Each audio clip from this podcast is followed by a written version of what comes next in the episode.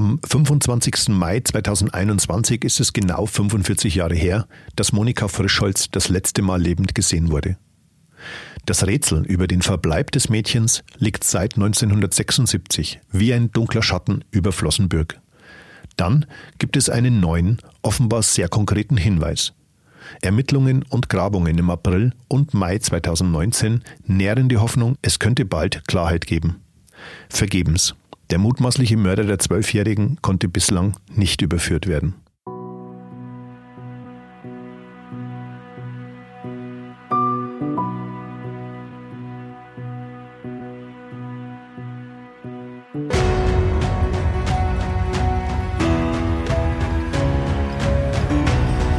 Spuren des Todes. Verbrechen in Ostbayern. Der True Crime Podcast der Mittelbayerischen Zeitung.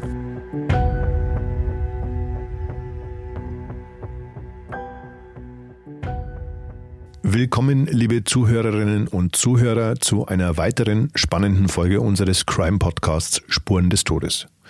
Mein Name ist André Baumgarten, ich bin Redakteur und für das gesamte Verbreitungsgebiet der Mittelbayerischen im Bereich Crime zuständig. Mit Kollegen, Fachleuten und Experten widme ich mich in diesem Format den großen Kriminalfällen Ostbayerns, wie es der Name schon sagt, die Region im Osten von Bayern. Wenngleich wir beide zu jung sind, um auf eigene Recherchen von 1976 zurückgreifen zu können, freut es mich doch, dass wir diesen Kriminalfall beleuchten und analysieren.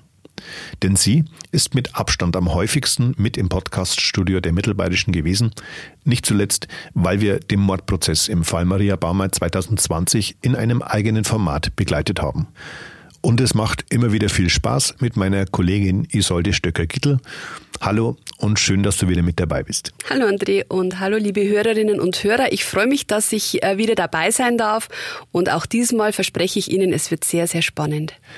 Denn in dieser Folge von Spuren des Todes wollen wir auf einen Fall eingehen, einen Cold Case, der vor mehr als 30 Jahren das letzte Mal intensiv bearbeitet worden ist. Zumindest bis zum Sommer bzw. Herbst 2018. Es geht um das bis heute rätselhafte Verschwinden von Monika Frischholz aus Flossenbürg im Landkreis Neustadt an der Waldnaab.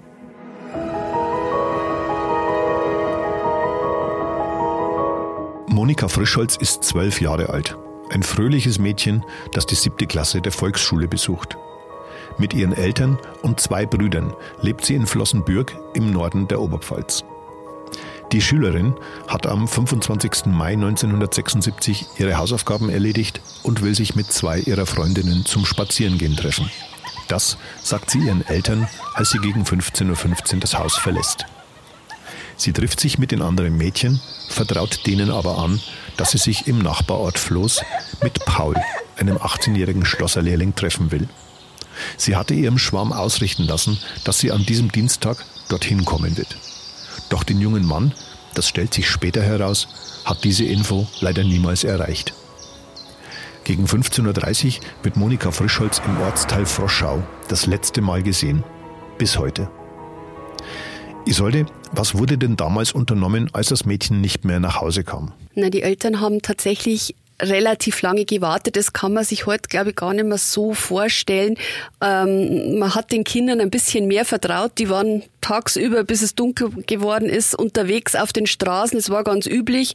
Und als sie aber dann nicht heimgekommen ist zum Abendessen, haben die Eltern nochmals gewartet, bis der große Bruder von einer Arbeitsschicht nach Hause gekommen ist und haben mit ihm erst beraten, was sollen wir tun. Der Bruder war, glaube ich, damals 17 Jahre alt. Mhm. Und ähm, der fuhr dann noch nachts zum Dorfpolizisten, also zu dem Polizeibeamten, der am Ort war, und hat gefragt, was sollen wir tun? Die Monika ist nicht nach Hause gekommen, wir machen uns große Sorgen. Und die Antwort war, jetzt müssen wir erstmal abwarten bis zum nächsten Tag. Und man hat in dieser Nacht tatsächlich gar nichts unternommen. Das kann man sich heute nicht mehr vorstellen. Ja. Da, da wäre mit Hubschrauber, mit allen genau. verfügbaren Kräften würde da gesucht werden, aber in dieser Nacht passierte erstmal nichts. Mhm. Und das ist das Fatale. Der Täter hatte natürlich entsprechend Zeit, die Monika verschwinden zu lassen. Nachdem sie begonnen hatten, wurden die Suchmaßnahmen dann aber schnell ausgeweitet. Wenn ich mich richtig erinnere, bis zu einem Zeugenhinweis auf ein Auto, oder? Das mit dem Zeugenhinweis kam ja doch einige Zeit später erst. Aber man hat dann am nächsten Morgen mit allen Leuten am Ort äh, nach ihr gesucht. Also die Feuerwehr war im Einsatz, die Schulklasse auch, die, die, die Schüler haben nach ihr gesucht, die Verwandtschaft war unterwegs. Also jeder, der irgendwie Zeit äh, gefunden hat, hat sich an diesem Morgen dann auf den Weg gemacht. Mhm. Und man hat in dem Waldgebiet, da ist sehr, sehr viel Wald, auch rund um Flossenburg, in dem Waldgebiet gesucht. Die Monika war am Tag vorher auf einem Ausflug. Also diesen Weg ist man nochmal abgelaufen, ob sie da nochmal zurückgekehrt ist. Man hat Scheunen untersucht. Man hat ähm, auch ähm, in Steinbrüchen gesucht. Die Gegend ist ja sehr, sehr bekannt. Flossenbürg, äh, wer sich für Geschichte interessiert, kann vielleicht mit dem Konzentrationslager Flossenbürg etwas anfangen. Mhm. Dort wurden ja damals die Zwangsarbeiter und, und, und Juden eingesperrt, um im Steinbruch zu arbeiten. Okay. Deswegen mhm. gibt es da sehr, sehr viele Steinbrüche in der Gegend. Da wurde Granit abgebaut, unter anderem fürs Reichsparteitagsgelände in, in Nürnberg. Und okay. da gibt's viele Verstecke. Und da hat man schon gleich von Anfang an auch äh, gesucht nach ihr. Aber die Monika war spurlos verschwunden. Mhm. Um da nochmal auf dieses Auto zurückzukommen. Dieses Auto war ein Zeugenhinweis, der, der wesentlich später gekommen ist. Aber das Fatale war, dass man auf den Zeugenhinweis sehr, sehr genau eingegangen ist. Und letztlich hat er die Polizei ja dann auf eine falsche Spur geführt. Du sagtest es schon, diese, ich glaube, es war ein Opel mit einem Kennzeichen LÜ, das heißt aus dem Raum Lüdenscheid oder Lünen, der sorgte letztlich dafür, dass der Fall zunächst überhaupt nicht mehr weiterverfolgt genau, worden ist. Genau, ganz genau. Das ist das Fatale. Man hat also gesagt, die Monika ist ein, in ein zitronengelbes Auto eingestiegen mit, mit einem Kennzeichen, ähm, das eben in, in diese zwei Städte hindeutet und, und hat nicht mehr weiter nach ihr gesucht. Sie blieb einfach verschwunden und das Fatale ist, es war ja nicht die Monika. Das wussten wir aber 40 Jahre lang nicht, ja. dass es nicht die Monika war, die, die in das Auto eingestiegen ist. Und die Polizei hat aufgegeben, gegeben, weil die Monika sich nicht mehr gemeldet hat, es auch keinerlei Hinweise gab, wo sie sein könnte und irgendwann wurden die Ermittlungen eingestellt, dann 1976 im Laufe des Jahres. Auch damals schon gab es nämlich die Sendung Aktenzeichen XY ungelöst und der Fall Monika Frischholz wurde auch hier thematisiert. Allerdings mit einem recht seltsamen Zungenschlag. Ja, man kann die Sendung im Übrigen noch anschauen. Auf YouTube findet man sie ganz leicht, auch mit dem Namen Monika Frischholz. Und das, ähm, gerade wenn man selber Kinder hat, dann, dann erstarrt man da ein bisschen, weil das Opfer in, in dem Zungenschlag zum, zum, so, zu so eine Art Mitschuld äh, zugeschoben wird. Also da, da spricht der Eduard Zimmermann davon, dass die Mädchen sich aufreizend anziehen, mhm. äh, dass sie den jungen Männern schöne Augen machen. Und ich habe selber Tochter mit zwölf und das ist einfach, das ist lächerlich, wenn man ein Kind in dem Alter hat, die machen das äh, ganz bestimmt nicht bewusst. Und das war es damals auch schon. Das war es damals auch schon, genau. Aber man hat das als Erziehungsproblem in dieser Sendung thematisiert mhm, und hat mhm. gesagt, also ähm, man müsste darauf einwirken, dass die Kinder das eben nicht machen. Man hat das irgendwie so als Erziehungstipp fast schon ja. ähm, äh, dargestellt und, und ähm, der Echt ganze... befremdlich, muss ich auch sagen. Es war wirklich befremdlich und der ganze Beitrag hat auch zu nichts geführt geführt, weil es wieder um dieses zitronengelbe Auto ging, mhm. diese Spur, die ja ähm, eben in eine völlig falsche Richtung geführt hat. Und natürlich kamen danach nicht die entsprechenden Hinweise, die der Polizei hätten weiterhelfen können. Ja. Du sagtest es jetzt eben schon, äh, die Hinweise, die nach der Sendung Aktenzeichen XY kamen, die brachten eigentlich überhaupt nichts Neues zum Verschwinden. Heutzutage geht man nach einer gewissen Zeit und je nach den Umständen nahezu selbstverständlich davon aus, dass einem oder einer Vermissten etwas zugestoßen sein muss, oder? Also bei Kindern ist man sofort ähm, mit einer großen Suchmannschaft äh, auf dem Weg. Also da vergeht nicht mal eine Nacht oder vergehen meistens noch nicht mal ein paar Stunden, ja. sondern wenn die Eltern sich bei der Polizei melden und sagen, mein Kind hätte da und da zu Hause sein müssen mhm. und jetzt sind zwei Stunden vergangen, dann wird da mit allen verfügbaren Kräften die Suche begonnen, weil man eben im Hinterkopf hat, dass ja, es kann ja auch ein Unglücksfall passiert sein. Das Kind kann in den Fluss gefallen sein, da könnte es vielleicht Rettung geben. In mhm. dem Moment ist irgendwo ähm, in dem Versteck äh, äh, hängen geblieben, ist vielleicht irgendeinen kleinen Hügel hochgekraxelt und kommt nicht mehr runter. Man weiß es ja nicht, ja. was dem Kind zugestoßen ist. Aber an sowas hat man damals einfach nicht gedacht. Also das, das, das ist vielleicht auch davon ausgegangen, Flossenbürg, so, ein, so eine Stadt ganz nahe an der Grenze zu Tschechien, heile Welt, irgendwo abgeschottet, da passiert sowas nicht. Ich denke, dass das auch mit ein Grund, warum das so lange gedauert hat, bis man richtig aktiv geworden ist am nächsten Tag, weil man ist davon ausgegangen, den Kindern passiert da nichts. Mhm. Zumal damals ja der eiserne Vorhang noch Bestand hatte. Ja, genau. Also die genau. Grenze war genau. ja noch dicht. Genau, und man ist davon ausgegangen, dass in dieser Gegend auch nichts passiert. Wenn man sich Flossenbürg vorstellt, das liegt ganz nahe zur tschechischen Grenze. Da, heute ist die A6 ganz in der Nähe. Da ist ein, ein riesen Transitverkehr nach Tschechien, von Tschechien. Viele LKWs unterwegs.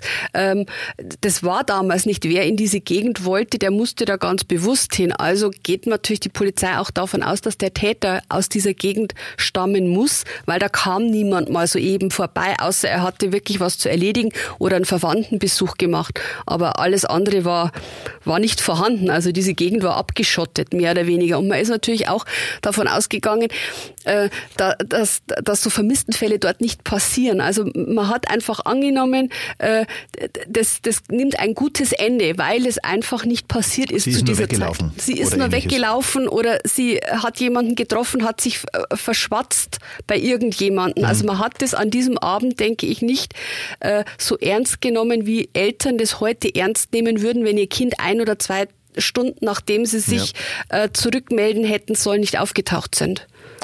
Ein gutes Beispiel, mir fällt da der Fall Anna Podige aus Amberg ein. Das war natürlich auch ein völlig anderer Umgang. Ein Fall, über den wir in einer der früheren Folgen von Spuren des Todes ja schon einmal ausführlich berichtet hatten. Den haben wir ja auch in unserem neuen Crime-Magazin mit drin. Huch, ich glaube, das darfst du noch gar nicht verraten. Doch, doch, kein Problem. Das ist eigentlich überhaupt nicht mehr geheim. Ja, liebe Zuhörerinnen und Zuhörer, ergänzend zu diesem Podcast gibt es ab 19. März 2021 die allererste Ausgabe von Spuren des Verbrechens. Und damit ein gedrucktes Werk mit vielen spannenden Kriminalfällen, darunter eben auch ein paar, über die wir hier schon gesprochen hatten. Erhältlich wird dieses Magazin übrigens im gut sortierten Zeitschriftenhandel sein und man kann es selbstverständlich schon jetzt auch online ordern unter www.mittelbayerische-shop.de. Gut, und das soll es dann auch schon gewesen sein mit Eigenwerbung. Zurück zu unserem Fall. Was war Monika Frischholz denn für ein Mädchen? Was weiß man über sie? Also sie war ein, ein sehr braves Mädchen, ähm, das ein sehr, sehr gutes Verhältnis zu ihrem Vater hatte. Der war nämlich schon ähm, in Rente und hat sich sehr viel um sie gekümmert. Und ähm, sie war zuverlässig, was zum Beispiel Hausaufgaben betrifft. Ähm, sie war auch immer offen zu ihren Eltern. Also mhm. da gab es eben zum Beispiel nicht die Möglichkeit, dass sie den Eltern etwas verschwiegen hätte. Also das Verhältnis war so gut, dass die Polizei davon ausgeht, dass ähm, die Monika da auch ganz offen äh, gesagt hat, sie trifft sich mit Freundinnen. Also das weiß man ja auch, dass die Freunde noch da waren. Und was das mit dem Paul ist, das, das blieb ja immer so ein bisschen mysteriös mit dem Jungen, mit dem sie sich angeblich treffen wollte. Ähm, so ganz durchgestiegen. Wahrscheinlich war es, wenn überhaupt, bei einer Zwölfjährigen so ein bisschen Schwärmerei und mhm. mehr war da nicht dahinter. Also eine, eine rundum ähm, wohl situierte Familie, der es gut ging, die, die ähm, auch gut miteinander konnte. Also da war jetzt, es war keine Problemfamilie, dass die äh, Monika hätte ausreißen müssen. Also das war eigentlich auch von Anfang das an klar. Gegenteil eigentlich. Ne? Mhm. Es war eigentlich von Anfang an klar, die ist nicht ausgerissen, da muss irgendwas anderes dahinter stecken. Fairerweise muss man dazu sagen, aus heutiger Sicht. Damals, ja. glaube ich, das waren auch ganz andere Zeiten. Wir haben es gerade äh, schon mal erwähnt, äh, diese Aktenzeichen XY-Sendung. Ähm, und der Zungenschlag, der lässt schon auch deutliche Schlüsse darauf zu, wie damals Erziehungsfragen gelöst worden sind oder was man da vielleicht zuerst dachte. Genau. Wie ging denn die Familie damit um? Sowas kann einen, glaube ich, leicht aus der Bahn werfen. Das ist total untertrieben, weil diese Familie ist letztlich dran zerbrochen. Okay. Also die, ähm, die Mutter starb drei Jahre nach dem Verschwinden von Monika. Die war, ist einfach schwer krank geworden und ähm, und hat es auch nicht verwinden können. Also sicherlich ist sie auch so schwer krank geworden, weil eben dieses Schicksal von Monika ungeklärt war. Und der Vater, der ging lange Zeit, so erzählt man sich im Ort, noch zur Bushaltestelle mittags und hat auf den Bus, auf den Schulbus gewartet und gehofft, dass die Monika aussteigt. Das hat er auch über viele Jahre, saß immer auf der Bank auch und hat gewartet und, und die Leute haben einfach gemerkt, da ist, das ist überhaupt nicht verarbeitet. Sie wussten ja auch nicht, was geschehen ist. Es ist ja immer, was die Psychologen ja auch sagen, dieses große Problem, nicht zu wissen, nicht abschließen zu können, kein Ort der Trauer zu haben, mhm. das hat die ganze Familie aufgerieben. Der Vater starb dann 1986, zehn Jahre nach dem Verschwinden von Monika. Im Übrigen in dem Jahr, in dem die Polizei den Cold Case erstmals wieder aufgerollt hat ja. und sehr intensiv aufgerollt hat und auch erstmals eine richtig heiße Spur auch entwickelt hat. Und der letzte Bruder, mit dem konnte ich tatsächlich noch sprechen, als jetzt vor zwei Jahren noch einmal der Fall ganz intensiv untersucht wurde, der Bruder Bruno. Und als wir telefonierten damals, wie, wie, er, wie es ihm denn jetzt geht mit den neuen Ermittlungen, da hat man am Telefon schon gehört, dass er schwer krank ist. Mhm. Und er starb dann auch ähm, noch bevor die Polizei tatsächlich diese Grabungen durchgeführt hat. Wobei die Familie vorher schon, glaube ich, gebeutelt ja. war, insbesondere die Mutter, oder? Die Mutter hatte ein Kind verloren, ein erstes Kind, das auch Monika hieß. Und sicherlich war das etwas sehr, sehr Tragisches für mhm. die Familie. Sie haben dann eben die Monika, die verschwunden ist, nach der verstorbenen ersten Tochter, die noch im, im Säuglingsalter verstorben ist, benannt. Und sicherlich haben sie sich auch darüber oft Vorwürfe gemacht. Jetzt haben sie zwei Monikas verloren. Und es, glaube ich, gab auch noch einen Suizid. Mhm, es gab auch noch einen Suizid von einem anderen Kind. Da war aber die Monika schon verschwunden, wenn ich das zeitlich richtig einordne. Also das passierte dann eben auch noch nach dieser Tragödie, die die Familie eh schon so belastet hat. Du hast es gerade schon erwähnt, zehn Jahre nach dem Verschwinden des Mädchens aus Flossenbürg im Landkreis Neustadt an der Waldnaab öffnet die Polizei die Akten dieses Cold Cases. Und sie ermitteln erneut zu den Hintergründen dieses ungeklärten Kriminalfalls. Was kam 1986 dann raus?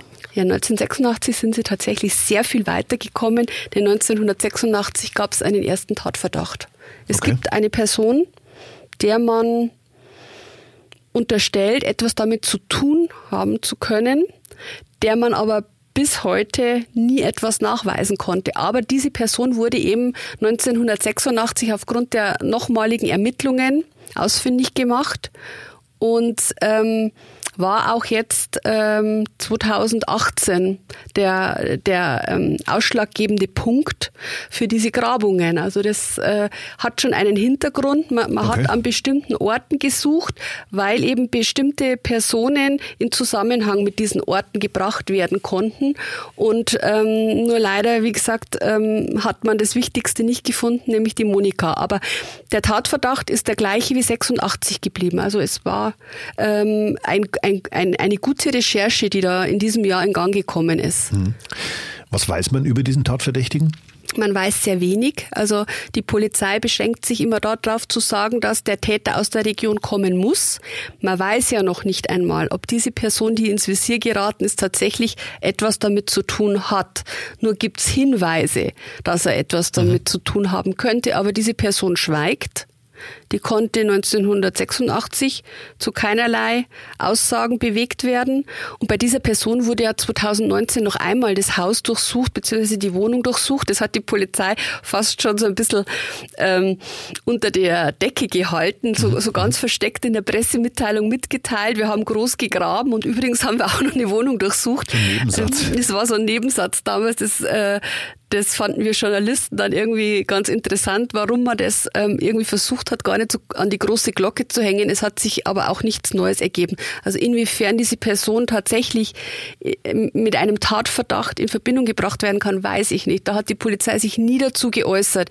Es gibt eben nur diese Erkenntnisse, die dafür sprechen, dass diese Person möglicherweise die Monika noch getroffen hat an diesem Tag. Okay. Ich glaube, mich zu erinnern, in der damaligen Berichterstattung ist von einem verheirateten Mann aus der Oberpfalz die Rede. Da weißt du schon mehr als ich. Also, dass er Hab verheiratet war, wusste ich jetzt tatsächlich nicht, aber es ist eine Person aus der Oberpfalz, ja. Genau. Dass trotz dieses recht oder womöglich konkreten Tatverdachts mehr als 30 Jahre vergehen, ehe man sich wieder an diesen Fall macht, das erscheint mir irgendwie ein bisschen ungewöhnlich lang. Hat die Polizei da überhaupt nichts gemacht in dieser Zeit? Na, die Akten wurden tatsächlich ähm, jetzt erst wieder 2018 ganz gründlich durchsucht. Natürlich, wenn Hinweise kommen, dann, und es gibt ja auch diese zeitlichen Abstände, wo man immer wieder mal auf so einen Cold Case draufschaut, aber es kam eben im Fall Monika Frischholz nichts Neues rein. Und 2018, deswegen wurden ja die Akten geöffnet, kam ein sehr konkreter Zeugenhinweis. Also es war nicht so, dass man ähm, mal wieder routinemäßig draufgeschaut hat, sondern es gab einen Grund. Verstehe. Der Anspruch vermutlich jedes Ermittlers, offene und ungeklärte Fälle wie diesen aufzuklären, der ist natürlich auch bei uns in der Oberpfalz da. Meine Frage war da jetzt gar nicht so provokant gemeint, wie sie vielleicht klang. Aber dass, wie wir heute wissen, ein einziger Hinweis einer Zeugin oder eines Zeugen zu so umfangreichen Nachermittlungen wie 2018 und 19 führt, das ist dann auch wieder ungewöhnlich. Genau. Also wir wissen auch nicht, woher dieser Hinweis kam. Das kommt ja, ähm, das wird die Polizei aus ermittlungstaktischen Gründen auch nicht bekannt geben. Aber offenkundig hat man dieser Person ähm, und der Aussage dieser Person so große Bedeutung beigemessen, dass man gesagt hat, jetzt ist der Zeitpunkt, um nochmal ganz intensiv auf diesen Fall zu schauen. Vielleicht auch deshalb, weil es eben noch diesen Bruder gab. Es gab zu dem Zeitpunkt einfach ja. vieles, was hineingespielt hat. Und man gesagt, wenn wir es jetzt nicht machen, dann ist es vielleicht zu spät. Hm. Und im Übrigen, der, äh, diese Person, die man ja im Visier hat, die lebt ja auch noch. Also es wäre zum jetzigen Zeitpunkt ja noch ein Prozess möglich natürlich hätte man ihm das jetzt nachweisen ja. können. Ich glaube, man kann sagen, der Cold Case Monika Frischholz wurde komplett neu aufgerollt. Mhm. Eine eigene Ermittlungsgruppe namens Froschau wird gegründet, benannt nach genau dem Ort, an dem das Mädchen 1976 zuletzt gesehen worden war. Den Leiter dieser EG, den Kriminalhauptkommissar Armin Bock, hast du für dein Buch ja sogar getroffen. Wie würdest du ihn denn beschreiben? Was ist das für ein Mensch? Das ist ein Oberpfälzer. Der kommt tatsächlich ganz aus der Nähe von dem Ort, wo die äh, Monika verschwunden ist. Und deswegen hat er auch eben ein ganz persönliches Verhältnis zu dem Fall, weil er als Kind natürlich diese Geschichten von der verschwundenen Monika auch immer wieder gehört hat. Mhm. Das war ja in dieser Gegend. Also ich kannte den Fall zum Beispiel nicht, weil ähm, als jemand, der in Regensburg zu Hause ist, ähm, sind diese vermissten Fälle aus der Oberpfalz jetzt nicht groß erzählt worden das war zu Hause. Damals, äh, eigentlich Ausland, ne? Ja, genau. Also das war wirklich, also der Fall kam mir tatsächlich zum ersten Mal 2018 unter. Ich wusste nichts davon, aber er wusste sehr, sehr viel über die Geschichte des Mädchens und ich glaube, er kannte sogar die Familie. Also da war auch so eine persönliche Motivation dahinter, diesen Fall jetzt aufzuklären. Und er ist äh, ein sehr, sehr engagierter Polizist einfach auch. Ähm, es gab, er war eine Zeit lang auch mal in Regensburg. Ähm, da haben wir ihn erleben dürfen. Da hat er kurzzeitig in der Pressestelle gearbeitet mhm. und da war gerade der Fall Malina. Das ist äh, ein Mädchen auch, das vermisst wurde und dann tot aus der Donau, äh, äh, leider tot aus der Donau geborgen wurde. Ähm, und da haben wir ihn auch erlebt, wie, wie sehr er sich auch in solchen Fällen da reinbeißen kann. Und das war eben bei der Monika jetzt auch so. Also er, er, er wollte wirklich all diese Gerüchte auch, die sich gebildet hatten in der Gegend, die wollte er ausräumen. Er wollte den Gerüchten endlich Fakten entgegensetzen. Und Ganz es, wichtig. es ist sehr, sehr viel tatsächlich in, diesen, ähm, in diesem Jahr oder in diesen eineinhalb Jahren dann auch aufgeklärt worden, was, was im Umlauf war, was so nicht gestimmt hat. Was 43 Jahre lang im mhm, Umlauf genau. war. Worauf setzte der Leiter dieser Ermittlungen dann eigentlich? Also nach diesem ersten konkreten Zeugenhinweis hat man sich ja erstmal sehr viel Wissen aneignen müssen. Auch man hat sich tief in die Akten verbissen und nochmal alles nachvollzogen, was an Ermittlungsergebnissen bislang zusammengekommen war.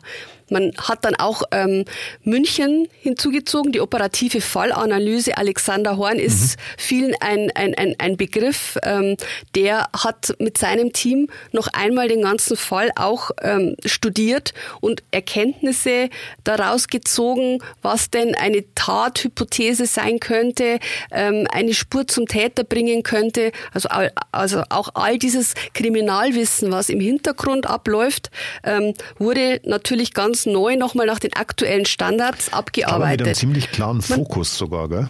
Mit einem ziemlich klaren Fokus, nämlich dem Fokus auf ein Sexualdelikt. Verstehe. Und man hat eben auch erstmals in der Öffentlichkeit von einem Tötungsdelikt gesprochen die Monika ist Opfer eines Verbrechens geworden. Das hat man in dieser De Deutlichkeit in den bisherigen Ermittlungen nicht gehört. Und das Landeskriminalamt hat dann auch eine Belohnung von 10.000 Euro ausgesetzt, die den entsprechenden Hinweis auf den Täter geben könnte. Genau. Und Das wurde alles im Januar 2019 bekannt, als das Polizeipräsidium Oberpfalz die Arbeit der Ermittlungsgruppe an diesem Cold Case öffentlich machte. Macht das Sinn, wenn der Täter noch frei herumläuft? Weil der wird doch dann gewarnt. Ich glaube, das war ganz bewusst so gewollt. Also ich denke, dass die Polizei auch wirklich wollte, dass diese Person in Bedrängnis gerät, vielleicht jetzt bereit ist, eine Aussage zu machen. Also wie gesagt, es ist ja ein Tatverdacht. Diese Person muss nichts damit zu tun haben, ja. aber möglicherweise hat diese Person Wissen über etwas, was den Fall aufklären könnte. Und, und es, es war sicherlich gewollt, dass diese Person zum Reden gebracht wird. Und natürlich wollte die Polizei Hinweise sammeln und ähm, noch, äh, noch einmal bei den Leuten ähm, die Erinnerung wachrufen an den Fall. Also es wurde ja auch, diese Pressemitteilungen waren sehr, sehr äh, konkrete Schilderungen auch, damit die Menschen überhaupt nach 42 Jahren da wieder reinfinden in dieses Geschehen. Wo war die Monika wann? Welchen Weg wollte sie gehen? Was hatte sie an? Das musste ja erst alles aufgefrischt werden. Und man hat dann ja auch sehr, sehr viele Hinweise erhalten. Richtig. Wobei man eigentlich meinen könnte, dass über 40 Jahre später so ein Zeugenaufruf eigentlich nicht zielführend ist. War es aber. Eine Zeugin bzw. deren Aussage, dass Monika Frischholz am 25. Mai 1976 in Floß in ein gelbes Auto gestiegen sein soll, die rückte nämlich ganz, ganz schnell in den Fokus der Ermittler. Ganz genau. Man konnte nämlich jetzt plötzlich nachvollziehen, dass es ein Mädchen gab, das der Monika Frischholz sehr, sehr ähnlich sah zum damaligen Zeitpunkt. Und diese Zeugin hatte man ausfindig gemacht und die bestätigte wiederum, ja, ich war das, ich bin damals in dieses zitronengelbe Auto gestiegen und damit war diese Spur die war nicht mehr vorhanden. Man wusste, die Monika war nicht in Floss. Und das war was ganz Entscheidendes für was die Ermittler. Was sich dann? Sie wussten plötzlich, die Monika muss in eine andere Richtung gelaufen sein, weil nämlich viele Zeugenhinweise nicht zusammengepasst hatten ja auch schon. Also das war ja schon immer sehr seltsam. Es passte eben nichts zusammen, was diesen Weg der Monika, den sie an diesem Nachmittag gelaufen sein soll, betrifft. Okay. Und jetzt machte es plötzlich Sinn. Wenn sie nicht nach Floss gelaufen ist, dann ist sie vermutlich Richtung Waldkirch. Da werden wir jetzt gleich noch dazu kommen, Richtung Waldkirch gelaufen. Und in diese Richtung muss gesucht werden. Und damals wurde eben überhaupt nicht in diese Richtung. Doch, es wurde schon gleich am nächsten Tag natürlich so ein bisschen in den Wäldern. Aber dann kam eben dieser vermeintliche Zeugenhinweis und die Polizei hat sich komplett in die falsche Richtung äh, orientiert und Waldkirch war kein Thema mehr. Hm. Die These, dass die damals Zwölfjährige einem Tötungsdelikt zum Opfer fiel und vermutlich in Flossenbürg schon auf ihren Mörder traf, unterstreicht das auf jeden Fall. Aber letztlich konnten auch einige der Gerüchte und Spekulationen aus mehr als vier Jahrzehnten ausgeräumt werden. Beispielsweise, dass Monika Frischholz beim Bau einer Kläranlage einbetoniert worden sein könnte was sich allerdings als unmöglich herausstellte, da diese Anlage bei ihrem Verschwinden im Mai 1976 nämlich längst fertig gebaut war. Ja, und dann gab es ja auch Suchen in, in einem Steinbruch, oder beziehungsweise man hat dann auch überprüft in Granitsteinbrüchen. Es waren auch so ganz viele Gerüchte im Ort unterwegs und man hat die dann eben auch abgesucht zum Teil, wo man eben meinte oder wo Gerüchte ähm, besagten, dass sie dort und dort liegen könnte. Man hat da einfach überall angesetzt und man hat ja auch später bei diesen öffentlichkeitswirksamen Suchen dann ja auch nochmal in einem See gesucht, das in einem ehemaligen Granitsteinbruch, der eben mit Wasser vollgelaufen war, ähm, weil man sie auch da vermutete. Und es konnte aber alles ausgeschlossen werden. Als diese neuen Ermittlungen bekannt wurden, lebte, du hast es vorhin schon erwähnt, der älteste Bruder des Mädchens ja auch noch. Du hattest für die Berichterstattung damals ja auch mit ihm Kontakt. Wie hat er das Ganze gesehen? War das eine, war das eine gute Nachricht für ihn? Ähm, er war, äh, so hat er es mir damals erzählt, schon aufgewühlt natürlich, äh, weil, weil für ihn das auch ein bisschen unvermittelt kam, dass jetzt wieder gesucht wird. Und er war aber gleichzeitig auch erfreut, weil, weil, weil er sagte, vielleicht kriege ich noch ein Grab in, wo ich trauern kann um meine ja. Schwester. Das war so seine Hoffnung. Vielleicht gibt's irgendwann den Ort und ich kann diesen Ort noch besuchen. Wobei er wusste natürlich zu diesem Zeitpunkt, dass seine Lebenszeit bald ablaufen würde. Und trotzdem ähm, hat ihm wohl die Polizei, die, die, die haben sehr offen mit ihm gesprochen, haben ihm wohl auch ähm, sehr viel Hintergrundwissen mitgegeben, warum okay. sie jetzt suchen und wie sie jetzt suchen und ähm, haben bei ihm schon die Hoffnung geschürt, dass jetzt ähm, doch noch möglicherweise das alles aufgeklärt werden kann. Aber er hat es ja leider nicht mehr erleben dürfen. Das ist richtig, denn die jahrelange Ungewissheit, was mit seiner Schwester passiert ist, die nahm Bruno Frischholz leider mit ins Grab. Er verstarb ganz kurz nach Beginn dieser öffentlichen Ermittlungen Anfang Februar 2019. Mhm. Aber auch die Menschen in Flossenbürg setzten große Hoffnungen in die Kriminalpolizei und die Staatsanwaltschaft Weiden, die natürlich federführend alle weiteren Schritte geleitet hat. Gab es da zu diesem Zeitpunkt dann überhaupt noch irgendein anderes Thema in dem Ort? Natürlich war das für die Menschen in Flossenbürg ähm, eine, eine Sensationsnachricht, dass jetzt noch einmal nach Monika gesucht werden soll, mhm. weil, weil wie gesagt, in dem Ort hat das nie jemand vergessen. Und wenn ein Kind verschwindet, dann hat das eine Geschichte, die, die von Generation zu Generation ja auch weitergetragen wird. Ich habe damals auch mit dem Bürgermeister mal telefoniert, der kannte Monika auch aus Kindheitserzählungen und der war auch euphorisiert, dass vielleicht jetzt endlich der Zeitpunkt gekommen ist, wo dieses dunkle Kapitel auch in dem Ort aufgeklärt werden kann. Mhm. Am 8. April 2019 wurde am Rand eines Waldstücks südlich von Waldkirch mit schwerem Gerät an einem möglichen Ablageort nach der Leiche von Monika Frischholz gegraben. Spätestens als die ersten rostigen und arg verwitterten Fragmente eines Autos sichtbar wurden, löste das einen wahren Medienhype aus. Du warst damals ja auch selbst vor Ort. Beschreib mir das doch bitte mal, was da für eine Stimmung herrschte. Also es war ja ein ähm, das war in Regensburg so ein frühlingshafter Tag und es war, kam völlig überraschend die Pressemitteilung um neun Uhr morgens, dass die Polizei die Grabungen beginnt im, und, und nach der vermissten Monika suchen wird. Und das wusste niemand. Also die Polizei hatte das absolut unter, unter Verschluss gehalten. Mhm. Und dann da bin ich da in Regensburg, wie gesagt, war es richtig frühlingshaft warm mit meiner dünnen Regenjacke nach ähm, Flossenbürg hochgefahren und da weht so ein ganz eisiger Wind. Also das ist so dieser böhmische Wind, nennt man den. Also den, mhm. wer, wer da schon mal war, der weiß das vielleicht. Also ganz ungemütlich kalt kann es da werden. Und da standen wir zunächst so eher die regionalen Medien in, in einem ganz weit ab, abgegrenzten Bereich. Also wir haben gar nichts gesehen. Wir haben nur gesehen, dass da mit, mit, mit diesem Gerät die Bäume ähm, gefällt wurden und dass man da mit, mit, mit Backern, mehrere Backer hatten sich da in die Erde geschaufelt. Es war so an einem Waldrand. Da, da hatte man eben die ersten Baumreihen einfach abgetragen und da begann man zu graben. Und es war klar, das haben, haben uns dann ähm, der Polizeipressesprecher und auch ähm, der leitende Ermittler Bock verraten, dass sie wissen, dass an dieser Stelle was ist. Also das war relativ schnell okay. klar, dass sie nicht ohne Grund an dieser Stelle suchen, sie werden da was finden.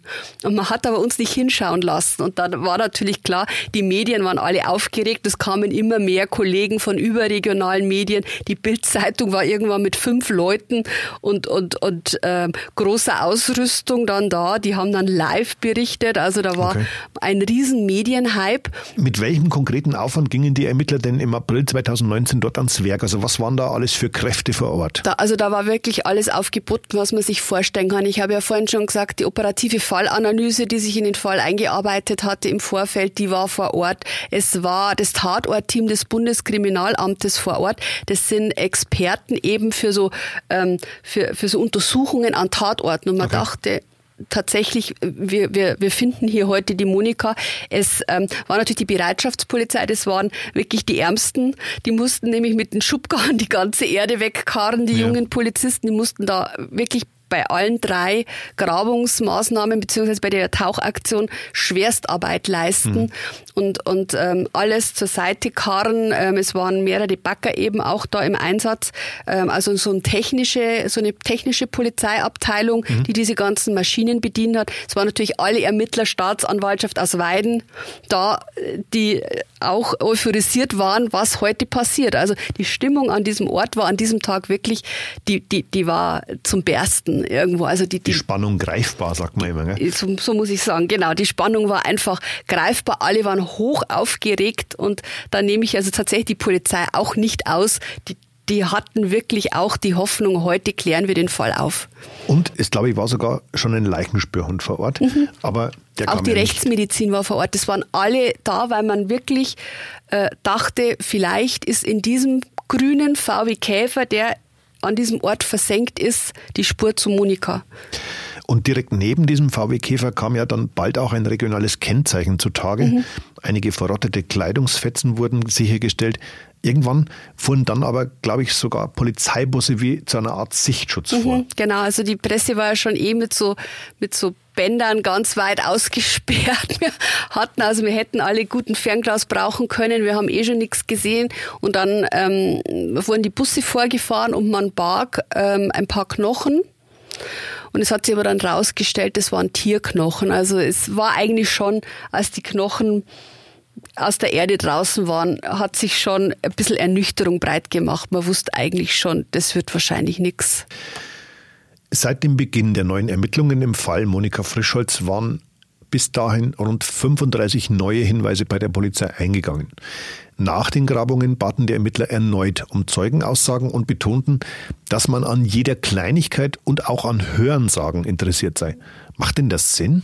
Ja, ich glaube einfach, man, man hatte zu dem Zeitpunkt auch sicherlich unterstützt ähm, durch die operative Fallanalyse eine, eine, eine Hypothese.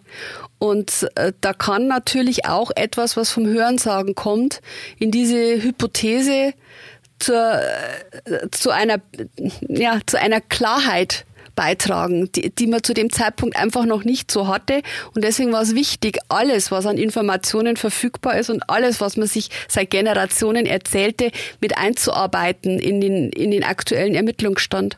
Ja, natürlich wissen wir jetzt von der Presse äh, bei weitem nicht, nicht alles, was an die Polizei gemeldet worden ist, weil man natürlich da auch Täterwissen haben könnte. Also ich habe es ja vorhin schon mal erwähnt, dieser allererste Hinweis, von dem wir nicht wissen, welchen Inhalt er hatte, mhm. der aber die Polizei ähm, so äh, animiert hat, sofort die Ermittlungen wieder aufzunehmen. Der, der muss ganz konkret sein in meinen Augen ähm, und auch ganz konkret ähm, auf diesen Ort Waldkirch hindeuten. Mhm.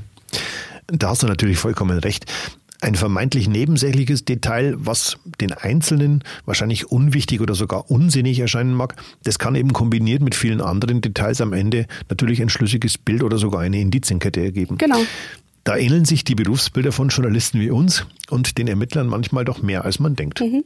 Ja, und unterm Strich kamen an die 100 Hinweise zusammen. Das ist ja wirklich jede Menge, wenn man den langen Zeitraum erachtet, der dazwischen lag. Also durch Erzählungen und deswegen glaube ich, hat die Polizei auch gesagt, alles, was man vom Hörensagen kennt, soll man weiter an die Polizei geben, weil ich denke schon, dass sich manche Dinge nicht mehr so ganz 100% stimmig darstellen, aber es mhm. kann ja immer ein wahrer Kern drin stecken. Und deswegen war jeder Hinweis wichtig, der der Polizei einfach neue Erkenntnisse bringt, der der Polizei möglicherweise Wegstrecken noch verdeutlicht, mhm der der Polizei vielleicht doch den einen oder anderen Hinweis auch auf einen Tatverdacht geben kann. Es hätte sich ja genauso gut an, an, äh, durch die Hinweise ergeben können, dass diese Person, die man im Visier hatte, aus welchen Gründen auch immer überhaupt nichts damit zu tun haben ja. kann. Das hätte ja auch passieren können.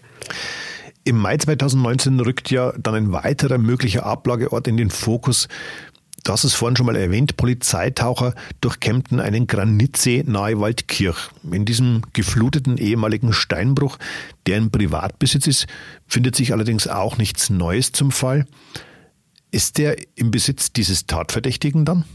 Weiß man das? Äh, dazu hat sich die Polizei auch nicht geäußert. Ähm, wir haben mal diese Vermutung angestellt. Ich ähm, ähm, kann es aber leider nicht sagen. Also es, der Verdacht lag schon nahe, dass es irgendetwas mit dieser Person zu tun haben könnte, aber wir wissen es letztlich nicht. Zum Zeitpunkt äh, der Durchsuchung, so viel weiß ich, war es nicht ähm, im Besitz dieser Person.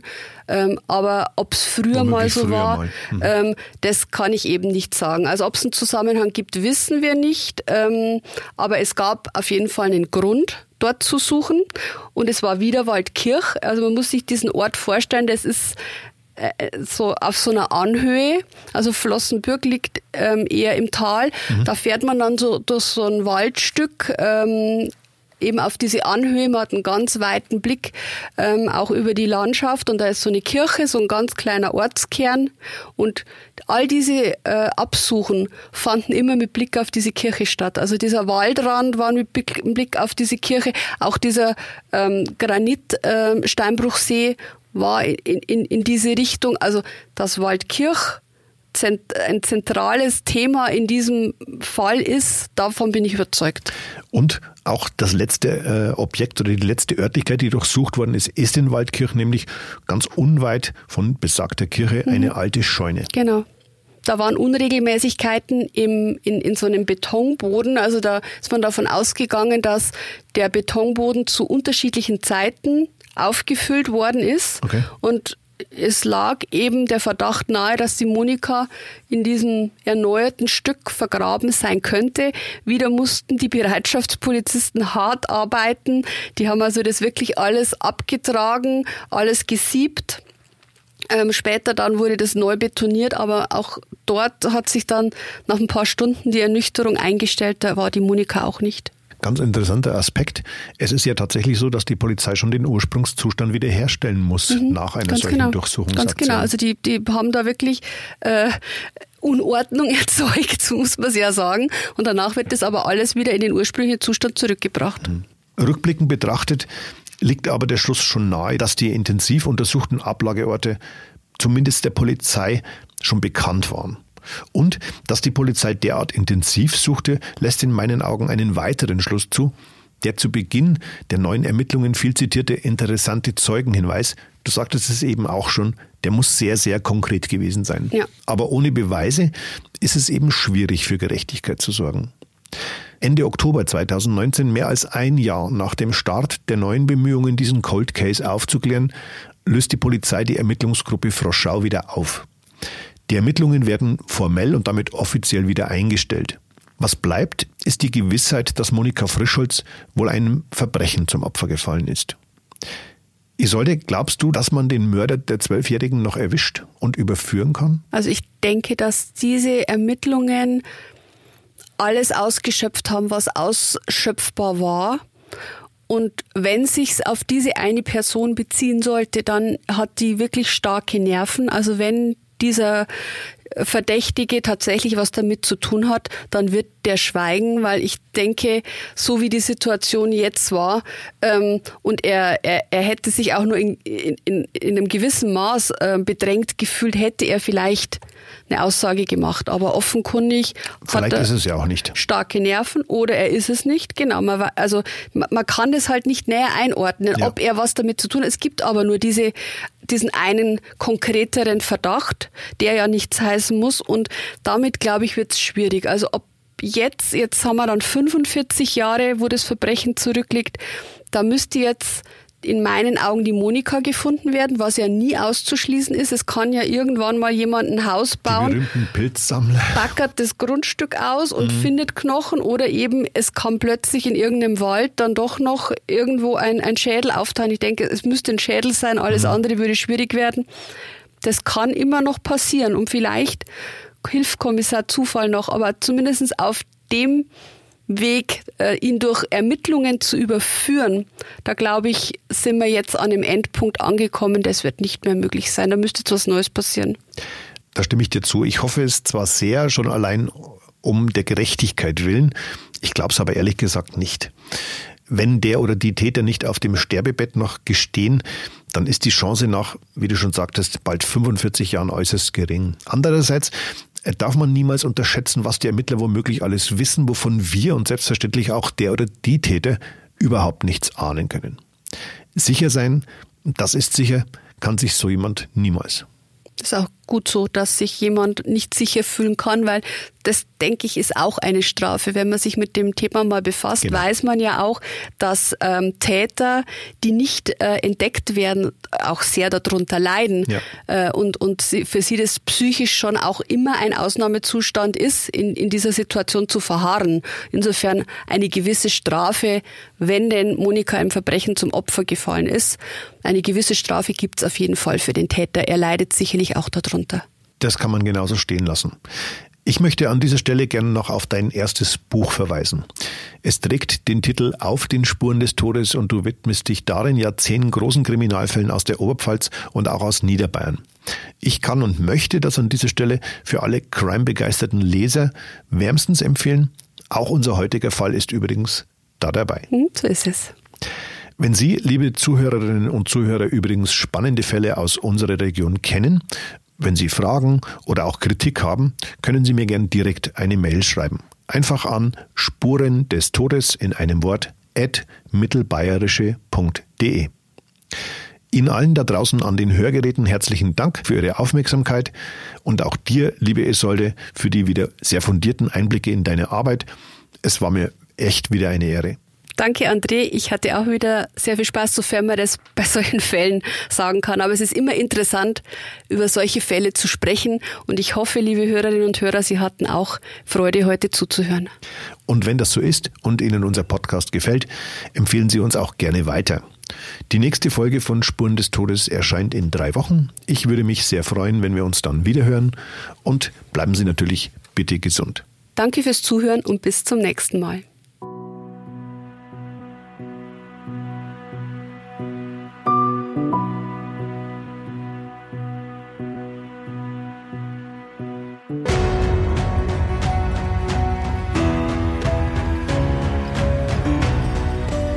Spuren des Todes. Verbrechen in Ostbayern.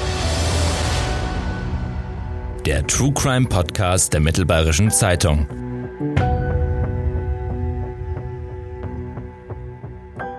Dieser Podcast ist eine Produktion von Mittelbayerische Das Medienhaus. Redaktion Isolde Stöcker-Gittel und André Baumgarten.